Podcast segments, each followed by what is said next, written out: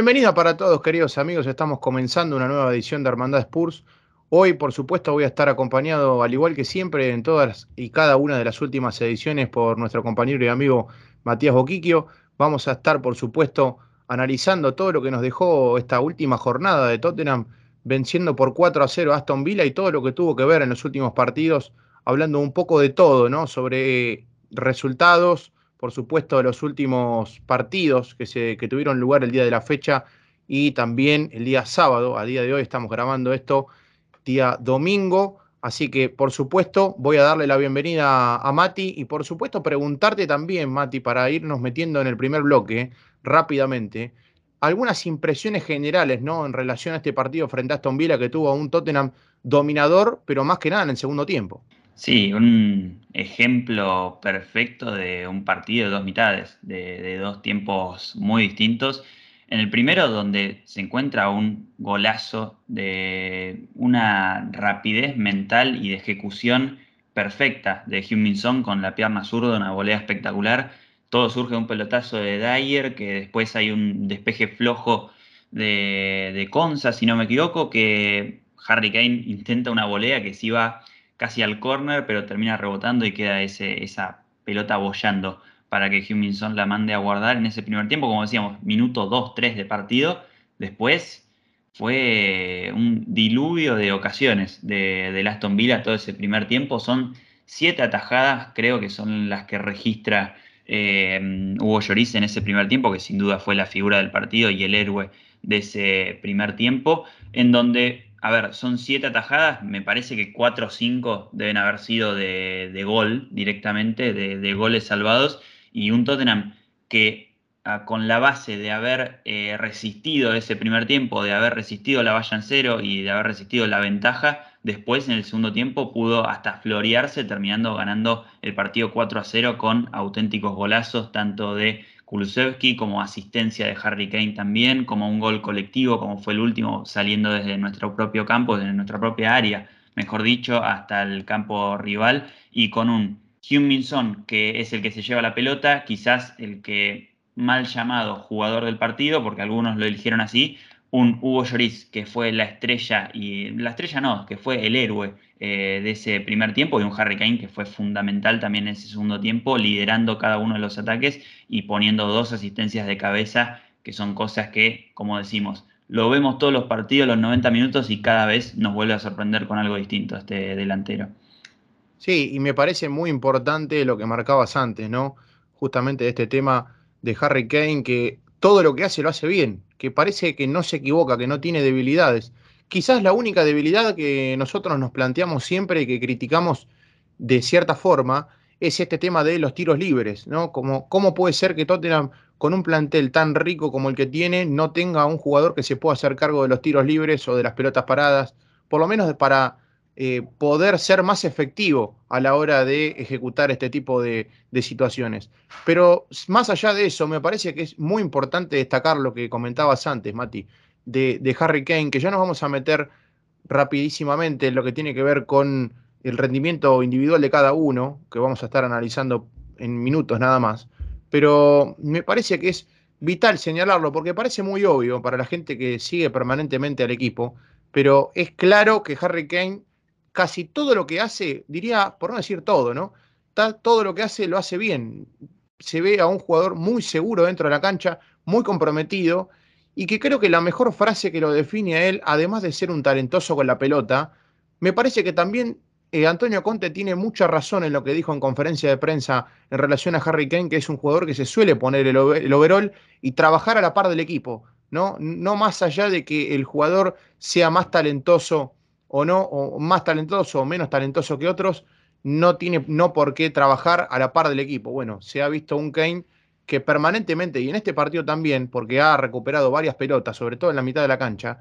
se vio un jugador muy, pero muy sacrificado. Por eso también hay que centrarnos, me parece que es claro señalarlo esto, en los contrastes de ambos tiempos, ¿no? Cómo Tottenham presentó una cara en el primer tiempo, o quizás lo obligaron, porque ahí está la otra pregunta, ¿no? ¿Tottenham salió así porque por, fue por iniciativa propia o Aston Villa lo obligó a replegarse en campo, en campo propio para poder contragolpear o atacar de, cuando sea, de vez en cuando o cuando sea posible, ¿no? Porque se, vio un equipo,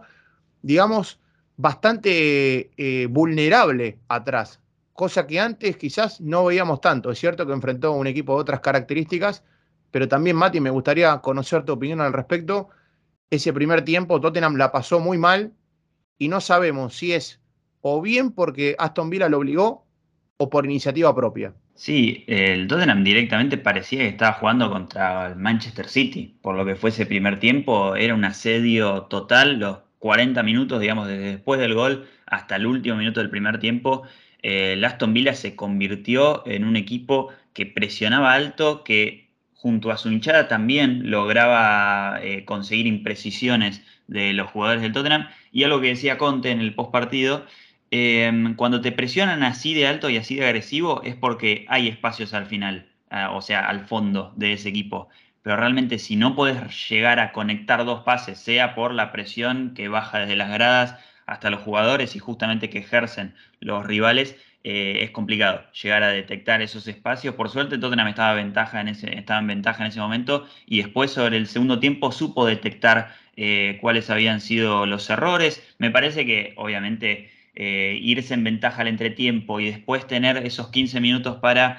eh, dejar la mente un poco en frío, analizar un poco qué es lo que estaba pasando en el partido, también que los ánimos de Aston Villa se calmen un poco y en ese segundo tiempo empezar a demostrar que el Tottenham físicamente es un equipo superior, de que el Aston Villa ya había hecho físicamente la mayor parte del partido y justamente no le había dado resultado, eso en la motivación también hace un gran efecto y el Tottenham supo desmoralizar a un equipo que venía para llevárselo por delante. Totalmente, totalmente. Se ve un equipo bastante reactivo en el primer tiempo, ¿no? Quizás sin poder atacar tanto, o quizás prácticamente nada, porque en un primer tiempo que lo presentó a Aston Villa como el mero dominador del partido, y se vio un segundo tiempo totalmente distinto. Y acá me parece que es el punto de inflexión claro en el partido, en donde Tottenham termina ganando estos tres puntos que son de vital importancia, porque hay que señalar que a esta hora, al momento de grabar este episodio que estará saliendo próximamente en el canal, tiene por supuesto como puntero, por lo menos en soledad hasta el momento, con 74 puntos a Manchester City, segundo Liverpool con 73 puntos, tercero Chelsea con 62, y ahí en el cuarto puesto, a tan solo 5 puntos del tercer lugar que ocupa Chelsea a este momento, está Tottenham con 57 puntos, que también es muy importante señalar esto, ya nos vamos a meter por supuesto en la importancia que tuvo que todos los rivales que están peleando por ese cuarto lugar que al momento ocupa Tottenham hayan perdido puntos. Y lo ideal es que perdieron tres puntos ¿no? en los últimos partidos. Estamos hablando primeramente de Arsenal, que está quinto, en el quinto lugar con 54 puntos, sexto West Ham con 51 puntos y podemos decir, ¿no? De alguna manera que eh, muy juntos vienen séptimo lugar Manchester United con 51 puntos y Wolverhampton octavo con 49. Esa es la realidad hasta el momento de cómo la tabla de la Premier está al momento de grabar este, este episodio y de qué manera la importancia que tiene el partido que, Tottenham ganó ante Aston Villa,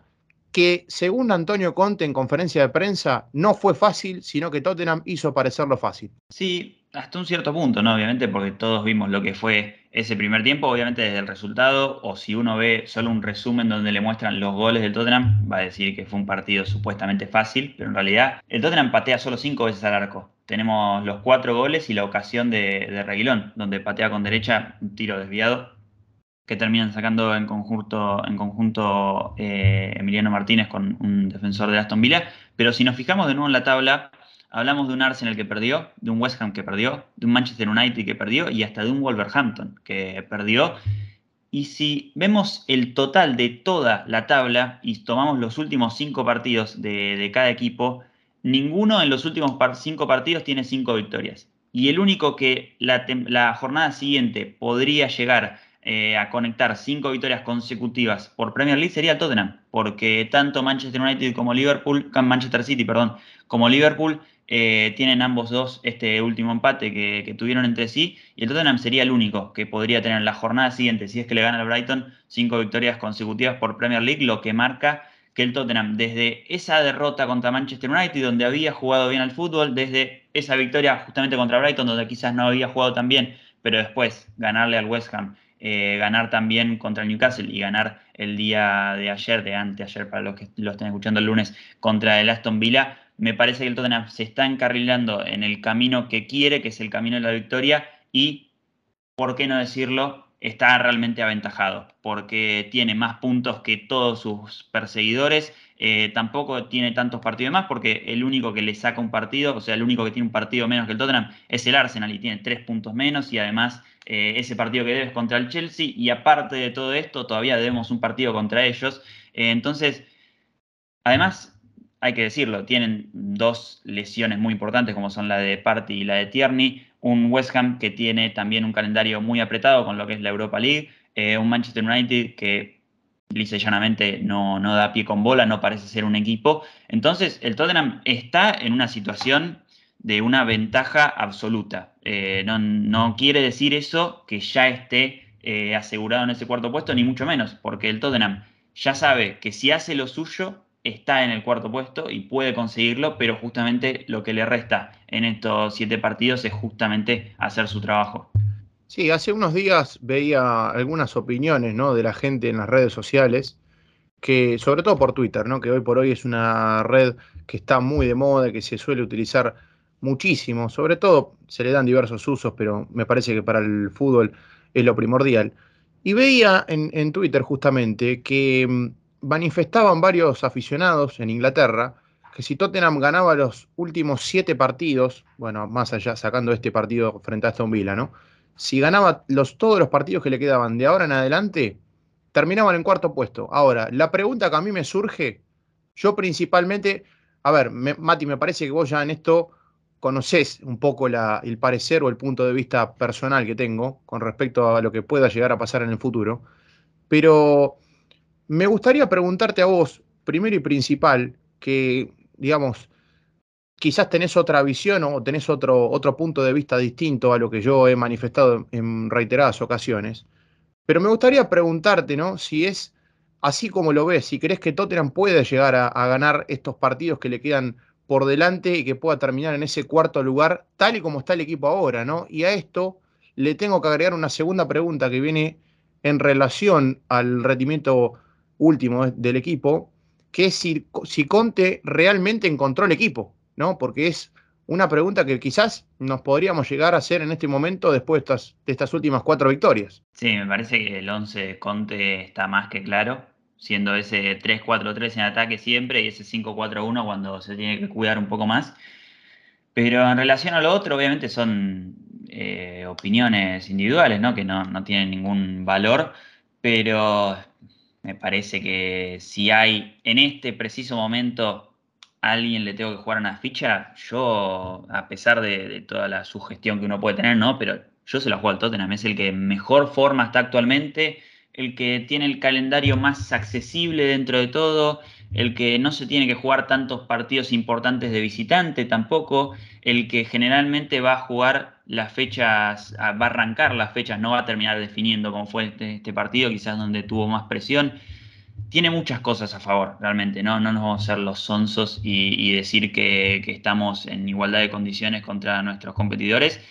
Y la verdad que es de nuevo lo mismo de siempre. Obviamente que estar a favor te da una cierta ventaja, te da un cierto plus pero el Tottenham tiene que seguir haciendo lo que está haciendo en estos últimos partidos, eh, que no importe lo de afuera, sino enfocarse en nuestro partido y seguir eh, sumando goles, sumando victorias, porque aparte de todo esto, no estamos hablando de que hace unas fechas teníamos eh, números negativos de diferencia de gol y ahora tenemos casi más 20, tenemos más, más 19 en diferencia de gol, comparándolo con un Arsenal y un West Ham que tienen más 9, Manchester United más 7 el Tottenham tiene un punto de más, casi, si, se quiere decir. Entonces,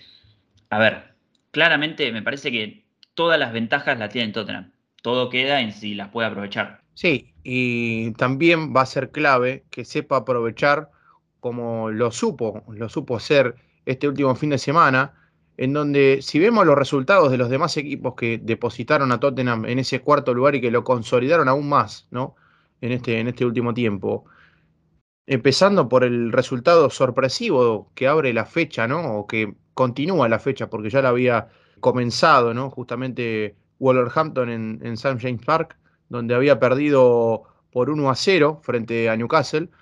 Y también tenemos que destacar la derrota de Manchester United 1-0 frente a Everton, la derrota también de Arsenal 2-1 frente a Brighton, que a todo esto tenemos que aclarar que es el próximo rival a enfrentar. Eh, y por supuesto también la derrota de, West Ham el día de hoy 2-0 frente a Brentford, en un calendario que podemos decir que a Tottenham le juega un poco más a favor, como lo decías antes, Mati, que al resto de los rivales. Pero así todo, quedan partidos difíciles, ¿no? Por enfrentar, recordemos el derby, recordemos también ese partido en Anfield con un Liverpool que viene totalmente envalentonado y que hoy le plantó cara al Manchester City y le jugó de igual a igual. Por eso digo, todavía me terminan surgiendo algunos interrogantes con respecto a lo que pueda llegar a pasar en el futuro. Es cierto y es claro que nadie tiene la bola de cristal, ¿no? Como para saber qué es lo que va a pasar, nadie es adivino. Eh, o quizás alguno de nuestros oyentes sí lo sea, ¿no? Pero nos puede tirar algún, algún dato de más. Pero hablando un poco pura y claramente con lo que tiene que ver desde el punto de vista futbolístico, si uno ve a Tottenham jugar como jugó en el segundo tiempo, me parece, frente a Aston Villa, ¿no? Por supuesto, me parece que eh, se podría llegar a presentar como serio candidato. Ahora, el gran punto en contra que tiene este equipo es que los primeros tiempos suelen ser un problema, ¿no? Porque esto ya se vio también contra Newcastle en ese partido que Tottenham arranca perdiendo 1 a 0 con un gol de tiro libre de, de y que posteriormente, digamos, reacciona rápido al, partido y termina poniendo el, encuentro en tablas. Pero me parece que con un equipo de mayor fuste, de mayor jerarquía, como puede ser Liverpool, te puede llegar a costar muy caro en arrancar los partidos de esta manera y me parece que ahí es donde Conte tiene que hacer mayor hincapié, ¿no? En encontrar un equipo que sea lo suficientemente estable, más allá de que estos últimos cuatro partidos se vio un conjunto de Tottenham bastante seguro, aunque todavía es como que si vemos algunos rendimientos individuales, hay algunos que están por encima de la media. Por ejemplo, el caso de Cuti Romero, que ahí es donde ya me quiero eh, posicionar primeramente. Un Cuti Romero que desde que llegó marcó la diferencia en Tottenham eh, se posicionó como el líder futbolístico, se podría decir, porque desde lo temperamental creo que no hay ninguna duda de que es Eric Dyer, por lo menos para la gran mayoría de, los que sigue a Tottenham. Pero desde lo futbolístico, un Romero que ha tenido un rendimiento superlativo y sobre todo en este último partido en donde fue muy pero muy importante, Mati, que no lo hayan amonestado, ¿no? Justamente lo que marcabas antes del tema de la limpieza de amarillas que se pueda llegar a dar en los próximos partidos. Sí, un jugador que a ver, tampoco nos vamos a poner orgullosos de esto, ¿no? Tiene ocho amarillas eh, en lo que va de Premier League, que es muy poco los partidos que ha jugado, porque ha tenido eh, meses afuera por lesión y es algo que tiene que mejorar, pero por suerte, cuando estuvo al borde de la cornisa, que fue en este momento, donde si llegaba al final del partido del Brighton con 10 amarillas iba a perder dos partidos, no, no uno solo, sino dos. Eh, ahí lo supo controlar. Hace dos, tres partidos que no tiene amarillas en, sus participaciones y eso le, ha, me parece, también eh, mejorado su juego, porque vimos un Cuti Romero que no llegó tarde en casi ninguna de las ocasiones en el partido anterior. Recuerdo una falta de espalda, si no creo que es a Coutinho, pero no, no hubo muchas más intercepciones así agresivas y tarde, pero sí hubo estas, como decíamos, intercepciones y anticipaciones que son agresivas y se necesita de esa agresividad de Cuti Romero,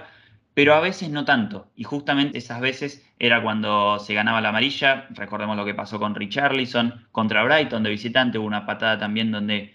llega tarde, casi sin ningún propósito, porque era una pelota eh, anodina, sin mucho sentido. Em, pero bueno, como decíamos, tenía ocho amarillas al momento. Si se ganaba una amarilla en el partido contra Aston Villa y una amarilla contra Brighton se iba a quedar suspendido por dos fechas. Ahora, el único riesgo de suspensión, o bueno, es que tenga siete amarillas después del partido contra Brighton, que creo que no es posible porque no van a dar la cantidad de partidos, o la otra posibilidad de suspensión es una tarjeta roja. Pero bueno, eso queda ya exento a otra cosa. Eh, como decías, un Cuti Romero que tuvo un partido de esos que, hacen levantar al público con cada anticipo, con cada intercepción, con cada barrida, eh, llegando al momento justo y con la agresividad que, lo caracteriza, que es algo que no tiene que perder obviamente, pero tiene que saber moderar, que bueno, tiene solo 23 años y va a aprender a moderarlo seguramente, y es un jugador que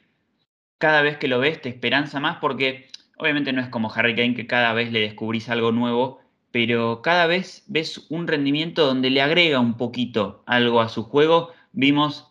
defensivamente eh, aplicado, agresivo y sin pasarse de la línea. Y vemos lo que pasa en el tercer gol. La pelota que le pone a la cabeza de Harry Kane, que bueno, después vamos a estar hablando de lo que hace Harry Kane en ese gol y cómo define Huminson, pero una pelota perfecta a la cabeza de un Harry Kane que, como decíamos, eh, es ridículo como en el momento cuando le está viniendo la pelota hace un mínimo giro de cabeza para ubicar a Huminson y meterle esa pelota de cabeza y encortada para que la pelota se vaya un poco frenando y le quede perfecta a Huminson para que defina con su pierna zurda de nuevo eh, a un palo. Sí, si hablamos de Harry Kane tenemos que hablar de Huminson y viceversa, ¿no? Y la pregunta que me surge cuando hablamos de estos dos tamaños jugadores, ¿no? De fútbol, tamaña jerarquía ambos, eh, la primera pregunta que me surge es, Huminson, dos puntos, ¿no? Si tuviéramos que escribir. ¿Se fue? ¿Volvió? ¿Nunca se fue? ¿Cómo es la, respuesta? ¿Cómo sería la respuesta que el señor Matías Boquiquio tendría que dar si tuviese que responder en un examen? Sí, tuvo uno de esos, esos lapsos de temporada donde no, no estuvo en, su nivel. Eh, estos últimos quizás anteriores 10, 15 partidos, se podría decir, a estos últimos 2, 3 que tuvo entre West Ham, Newcastle, Aston Villa, eh, que fueron de nuevo, de nuevo en su nivel, de, esos partidos que define, como ha definido partidos en Champions, como ha definido partidos definitorios de liga, como ha definido clásicos también, como ha definido estos últimos partidos. Obviamente, eh, me parece raro ver cómo quizás en las redes muchos lo aclamaban como el jugador del partido, cuando ya habíamos hablado de que el héroe del partido y el de más importancia había sido Hugo Lloris, porque sin esas cinco o seis atajadas quizás de gol que hace Lloris, nada hubiese pasado en el segundo tiempo, o hubiese sido muchísimo más complicado. Eh, pero sí, eh, es... Por esto es, no quiero volver a caer en esta discusión de nuevo, pero breve, por esto es este era mi argumento de por qué nunca lo hubiese sacado del equipo por este tipo de partidos, donde de la nada, en, a los dos minutos del primer tiempo, totalmente frío, mete una volea de pierna supuestamente inhábil, donde la clava abajo al lado del palo, donde también cuando le llega ese cuarto gol, un centro atrás, mete la pelota casi sin acomodarse con su pierna derecha, cruzándola al otro palo, también cuando le cae esa pelota a Harry Kane, que es perfecta, pero no tiene problema en movérsela para el lado izquierdo para definir más cómodo. Me parece que esto es lo que tiene Huminson y por lo que es tan importante en este equipo y por lo que también se está convirtiendo en uno de los goleadores de esta Premier League, ya habiendo pasado a Diego Jota, va, habiendo igualado a, Diego Jota con 14 goles. Ahora, más allá del rendimiento de Huminson que ha sido superlativo en las últimas dos fechas, sobre todo en este, en este último partido, convirtiendo tres goles, y siendo muy, pero muy importante para el equipo. Otra de las preguntas que me surge y quiero apelar a tu, a tu conocimiento, a tu, sabiduría al respecto, tiene que ver con dos futbolistas elementales, se podría decir dos de los componentes clave de la columna vertebral que tiene este Tottenham de Antonio Conte el día de, el día de la fecha. Y esa pregunta tiene que ver concreta y precisamente desde el punto de vista futbolístico y actual o desde el punto de vista del rendimiento de los jugadores y actualmente, podemos decir, si usted, repetimos, ¿no? Si tuviese que responder en un examen, podemos decir que Tottenham en este momento contiene a los dos mejores jugadores en su posición. Estamos hablando del mejor jugador del mundo, Harry Kane, repetimos, en pregunta, ¿eh? y del mejor arquero del mundo, Hugo Lloris. ¿Es posible hablar y preguntarse eso? Sí, eh, a ver, antes de contestarte, déjame corregirme un segundo. Eh, tiene 17 goles, eh, Mohamed Salah 20 y Diego Jota 15, o sea, Jiminson es el segundo. Eh, pero sí, ahora contestándote, me parece que el tema de arqueros, yo no soy muy, muy experto en eso, pero partidos como el de ayer te dejan en claro de que por lo menos en este momento sí es uno de los que mejor en forma está, no sé si el mejor o uno de los mejores, eh, pero si a eso le sumás la capacidad de liderazgo, si a eso le sumás que está hace 10 años en el club, si a eso le sumás que es campeón del mundo y muchas otras cosas más, me parece que sí, va a estar, si no el mejor, entre la lista de los mejores. Y lo mismo con Harry Kane, quizás uno se fija en un Benzema que hace tres goles en Champions en unos cuartos de final, pero no se fija también lo mismo de siempre, se mide por goles, esta, lamentablemente, porque no hay nadie que vea 20 partidos por fin de semana y se vea todos los partidos de Harry Kane, todos los partidos de Benzema, todos los partidos de Lewandowski, todos los partidos de Messi, Mbappé, Neymar, todos los que quieras. Eh, entonces me parece que obviamente nuestra mirada va a ser un poco más subjetiva e inclinada a Harry Kane. La mirada de un hincha del Real Madrid va a ser más eh, inducida con Benzema, pero me parece que no quiero dejar de destacar, y esto sí me parece que es un poco más objetivo, que no hay jugador tan completo como Harry Kane desde el compromiso defensivo y desde el esfuerzo, porque realmente eso no lo vi de ningún crack, como decía Conte, de que había jugadores que eran cracks y había otros que tenían que tener esfuerzo y disciplina. Harry Kane tiene las dos. Y después, capacidad de creación y capacidad de definición. Es un jugador, pero completo queda corto para un Harry Kane que está sumando más asistencias que goles en los últimos partidos, pero sabemos que justamente durante toda su carrera su atributo, su, mayor atributo fueron los goles, a tal punto de que puede ser el mayor goleador de la historia de la Premier League y muy posiblemente también de la selección inglesa y del Tottenham. Otro jugador, si hablamos de, de completo, ¿no? Otro jugador que ha demostrado ser muy completo y adaptarse sin ningún tipo de problemas al equipo es el sueco Dejan Kulusevski, que ha eh, impresionado a todo el público de Tottenham desde el día uno, desde que llegó al club. Quizás la gran mayoría de nosotros lo teníamos fuera del radar o lo teníamos por debajo del radar de, búsqueda o de la media, pero un Kulusevski que desde que llegó ha sido de vital importancia y se ha, se ha insertado muy pero muy fácil y le ha ganado el puesto con una facilidad abismal y pasmosa a Lucas Moura, que hoy por hoy está por debajo de Steven Bergwijn en la consideración de Antonio Conte, ¿no? Lo vemos, lo vemos permanentemente en los cambios, a la hora de hacer los cambios, y también lo comentabas, Mati, el día de ayer en el directo, que justamente comentábamos sobre este tema, pero un Kulusevski, que hay que destacarlo esto, lleva nueve partidos jugados de los cuales convirtió tres goles y otorgó seis asistencias, ¿no? Esto un poco para recalcar eh, y agregarle a lo que se suma, ¿no? Los 15 partidos de, de Kane, ocho goles y siete asistencias, más los 13 partidos de Son con 9 goles y 4 asistencias. Un poco para recalcar y, em, despejar el panorama que se había planteado de que de esta típica pregunta de si Tottenham es más dependiente de Harry Kane que de otro jugador o si Tottenham es un equipo de un solo hombre, como he escuchado esta semana. Eh, pero estos datos, podemos decir, reflejan a la perfección que Tottenham encontró su mejor forma desde el punto de vista ofensivo. Después tenemos que analizar un poco más en detenimiento desde el ámbito colectivo. Pero me gustaría preguntarte, Mati, ¿cuál crees que fue la clave para que Kulusevski se adapte tan rápido al equipo? ¿no? Si es encontrarse con un Harry Kane que todo lo que hace lo hace bien, si es encontrarse con un Minson que pelota que le tires al espacio, sabes que la para y directamente termina al fondo de la red si es encontrarse con un Rodrigo Bentancur, que también, más allá de que estos últimos dos partidos eh, ha tenido actuaciones, si se quiere, un poco más deslucidas que lo que venía teniendo, pero que sabes que cualquier pelota que, controla la puede poner en profundidad. En fin, ¿cuál es, eh, a grandes rasgos, o, según tu punto de vista, desde el ámbito que lo quieras abordar, ¿Cuál crees que fue la clave para que Kulusevski se adapte tan rápido al equipo? A ver, me parece que si hablamos de claves, tenemos que hablar primero de lo individual, de, él mismo, de él como propio jugador, que físicamente no está apto para la Premier League. Está, eh, encaja como anillo al dedo para un jugador de su posición en esta liga que tiene un recorrido tanto en ofensiva como en defensa incansable, eh, que vuelve como un carrilero y va como un extremo, a, pesar de ser un extremo, supuestamente no en la formación, en el dibujo táctico. Y después,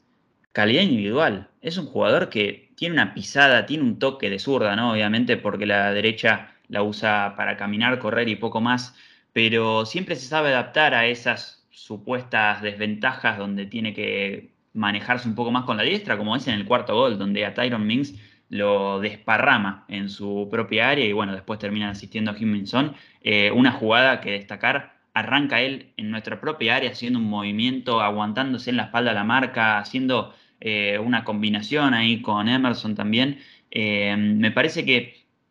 estamos hablando de uno de los mejores jugadores jóvenes de la liga, porque cuando habla uno de los jugadores jóvenes de la Premier League siempre se fija en Foden, Gallagher, quizás todos los jóvenes ingleses, pero no se fija en un Kulusevski que tiene apenas 21 años y que ha llegado a Tottenham hace 2-3 meses y se ha convertido en una de las figuras de, ese front free, como le dicen, de, ese, de esa triada en ataque y que me parece que sin dudas es, si no el mejor, de los mejores fichajes del mercado de enero en la Premier League y en el mundo quizás también. Sí, y, y que lo había remarcado también Antonio Conte, un jugador que es muy pero muy joven y que también surgió la información al respecto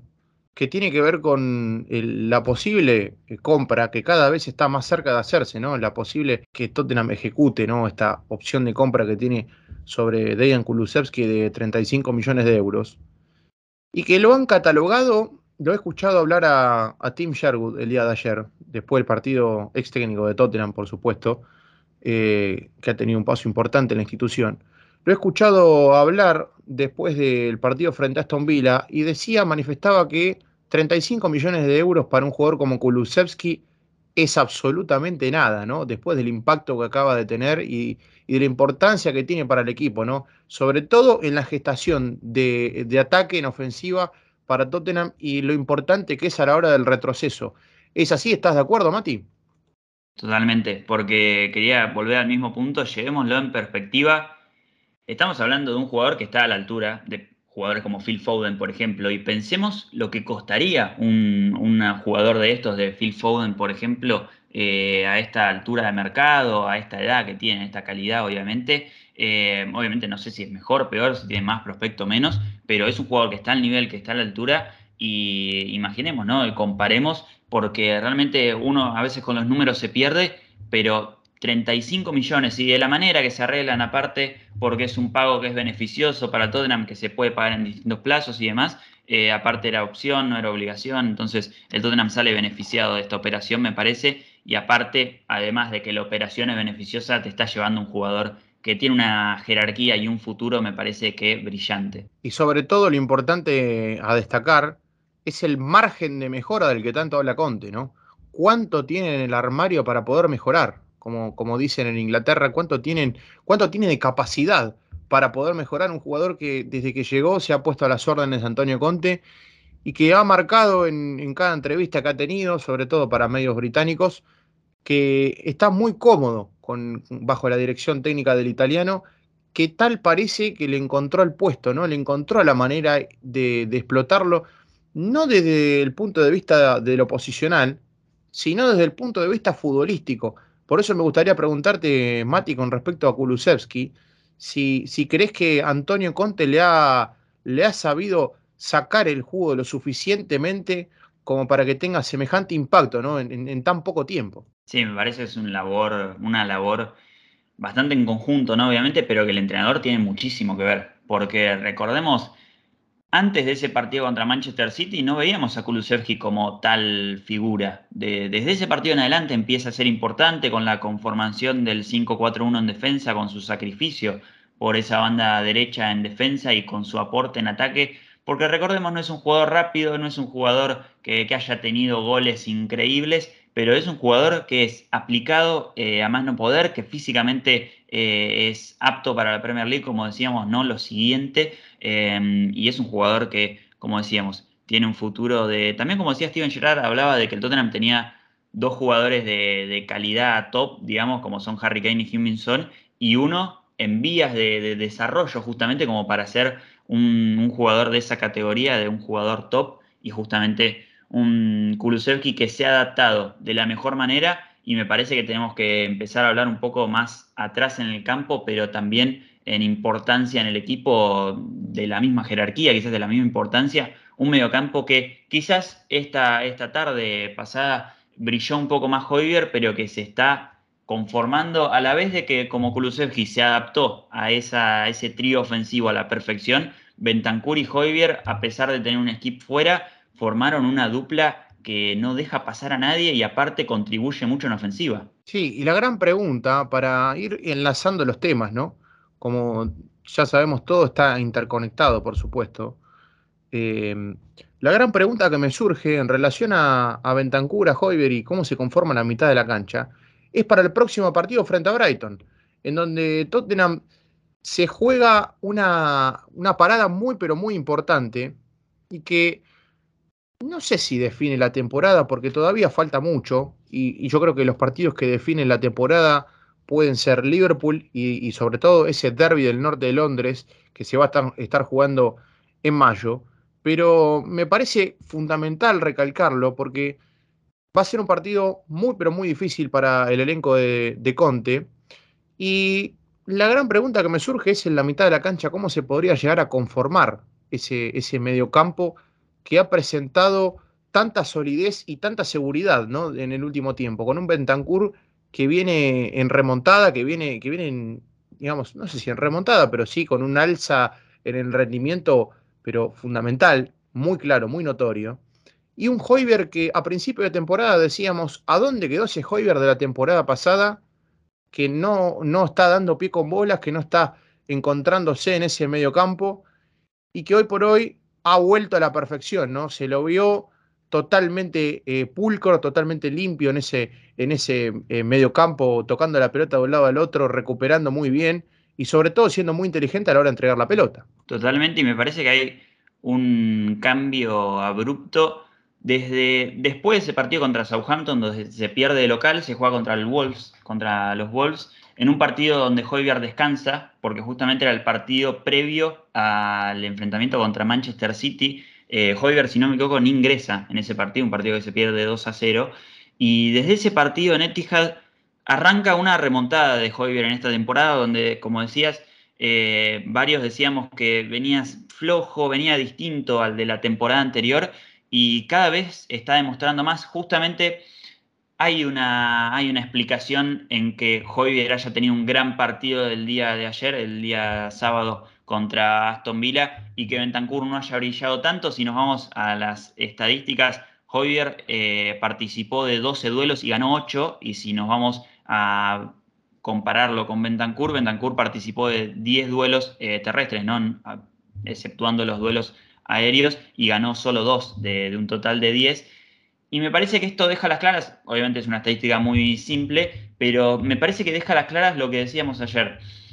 Un Bentancur que obviamente se adaptó perfectamente al equipo, pero todavía tiene un dejo de que le falta un poquito apenas para adaptarse perfectamente a la Premier League. Hablamos de que es un jugador que a veces le comen la espalda en salida, que a veces no se adaptó totalmente al ritmo, no del equipo, sino de la liga. Eh, y que en partidos como este, cuando se juega un poco más fuerte, cuando se, juega un, poco más intenso, más que nada, porque son duelos y duelos y duelos todo el partido, eh, me parece que es cuando le cuesta un poco más, no solo por un tema de adaptación, sino también porque vemos un tema físico. Bentancur es un escarbadiente. Él hablaba de que cuando jugaba en Boca y pasó a la Juventus, le hicieron sumar, no sé si 8 kilos de masa muscular para jugar en el fútbol italiano y adaptarse un poco más. Me parece que este salto de fútbol italiano a fútbol inglés no va a ser lo mismo de fútbol latinoamericano al italiano, pero tiene que haber un salto más por encima de, ese que tuvo hace un par de años y justamente Joyvier no es un, escabadiente, una escopeta, un flaco escopeta como se les dice acá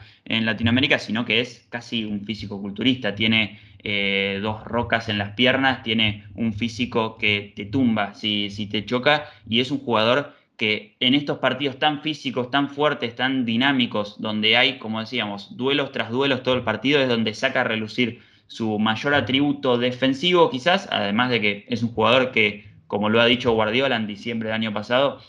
ha sabido cubrir espacios de tal manera de no dejarle justamente ninguno a un equipo como el Manchester City.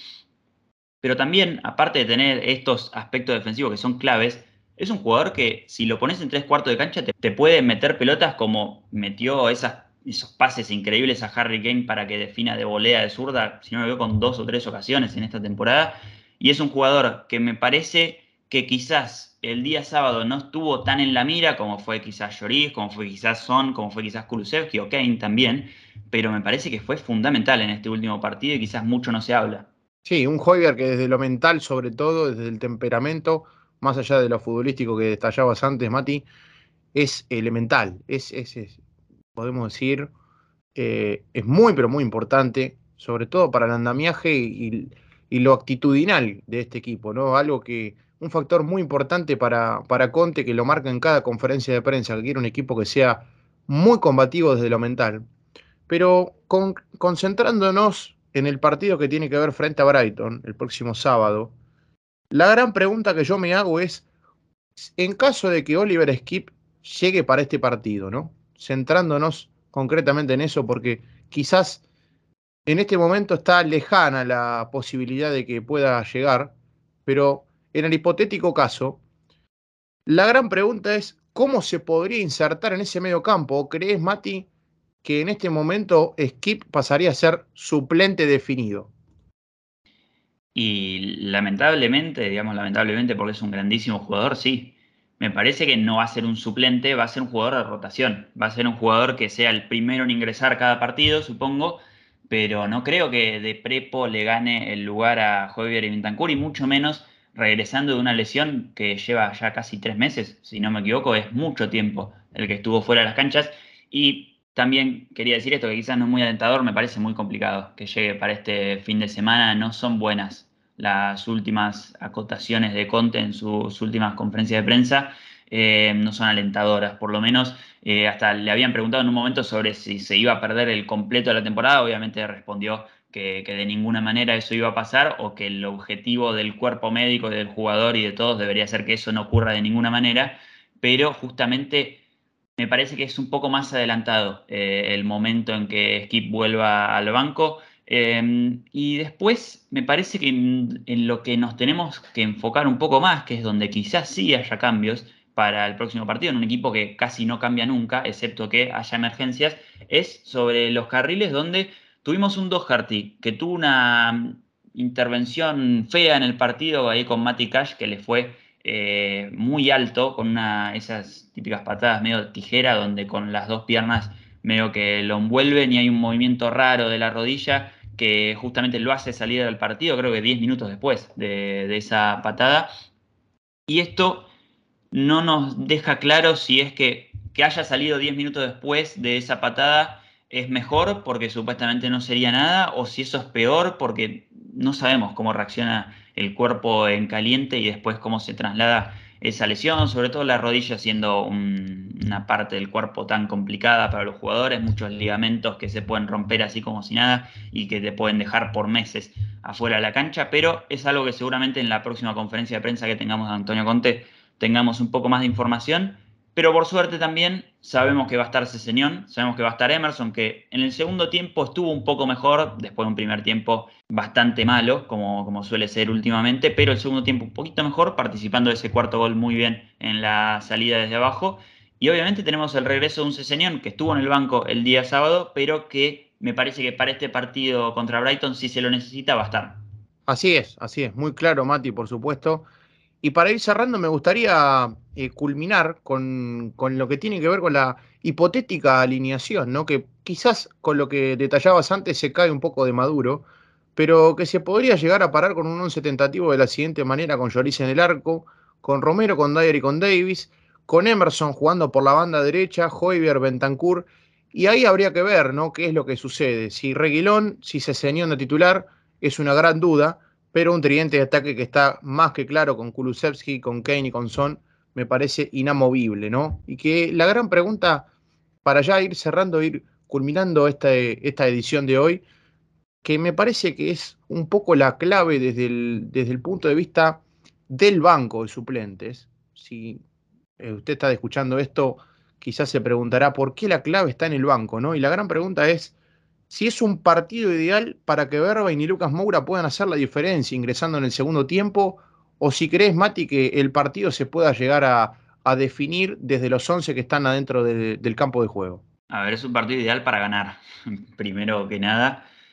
Pero sí, ojalá no los necesitemos para abrir el resultado, sino los necesitemos para ampliarlo. Porque como viene siendo últimamente el Tottenham, llega a los últimos 20 minutos del partido, con el partido ya definido. la mayoría de las ocasiones en estos últimos partidos, 5-1 contra eh, Newcastle, me parece que a los 70 minutos llega a 4-1. Este partido a los 71 se marca el cuarto. Eh, recordemos, bueno, ese partido contra el Everton, donde ya el entretiempo se iba 3-0 y después se ampliaba más todavía el marcador. Pero ojalá podamos tenerlos para ampliar el resultado, como decía, y no para definirlo, pero bueno, en tal caso, si se los necesita, seguramente será muy importante que estén, porque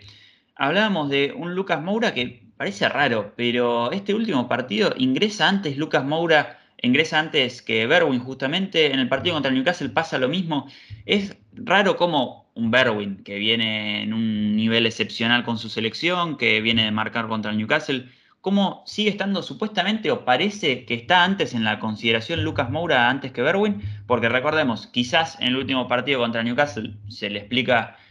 se le da un sentido, se le explica desde el lado de que justamente entró Lucas Moura por un tema de posición, pero en este partido, en este último partido contra Aston Villa, sale Hyun Song por la banda izquierda, ingresa Lucas Moura por la banda izquierda cuando tranquilamente podría haber entrado Steven Berwin y es algo que todavía no le termino de encontrar una explicación. Sí, un Lucas Moura que está teniendo un rendimiento más allá de la última asistencia ante Newcastle para, para Berben casualmente. Un Lucas Moura que está teniendo un rendimiento quizás preocupante, más allá de que le toca ingresar poco en el partido, le toca ingresar muy pocos minutos. Quizás, quizás esa sea la, eh, el gran punto en contra que tiene Antonio Conte, ¿no? que hace, realiza los cambios bastante tarde, a pesar de que el partido ya parece estar definido. ¿no? Pero me gustaría preguntarte, Mati, por supuesto, ya si te quedó algo más para aportar o si en su defecto emprendemos la despedida y pasamos con los avisos parroquiales de siempre, ¿no? No, sí, destacar que vamos a estar viviendo una semana muy especial la próxima, porque ya desde el día martes vamos a estar eh, de nuevo presencialmente, pero no va a ser un viaje hacia Mar del Plata, sino va a ser un viaje hacia Buenos Aires, de, su persona hacia, hacia nuestro lugar de residencia. Y vamos a estar pasando una semana donde obviamente estaremos dedicándole bastante al canal y todos nuestros productos, pero también vamos a estar disfrutando mucho de la ciudad, de las actividades que se puedan hacer, del fútbol, del Tottenham y de todo lo que haya. Así que de nuevo, como siempre, agradecerles a todos los que nos están viendo y a vos también por este espacio. Sí, por supuesto, esténse atentos, ¿no? A la gente les decimos que eh, esténse atentos al canal porque estaremos subiendo contenido, por supuesto, al mando de, al mando de nuestro conductor, que el día de hoy pues, estoy, estoy yo, ¿no? Tomando este rol de suplente, si se quiere, pero que el titular es usted, el señor Boquiquio, eh, y que por supuesto estaremos con muchísimo contenido y con toda la cobertura con lo que tiene que ver en ese partido frente a Brighton, que un partido que se va a dar muy, pero muy temprano en Latinoamérica, quizás un poco más eh, tarde, un horario más acostumbrado para, para Europa, pero que por supuesto estaremos con la cobertura de ese post partido y todo lo que tiene que ver en la previa y en el post partido en la semana, durante la semana y después del mismo. Así que, queridos amigos, hemos llegado al final de esta edición por hoy. Esperamos que lo hayan disfrutado tanto como lo hemos disfrutado nosotros. La verdad es que, como siempre decimos, el episodio se nos ha pasado volando. Y por supuesto,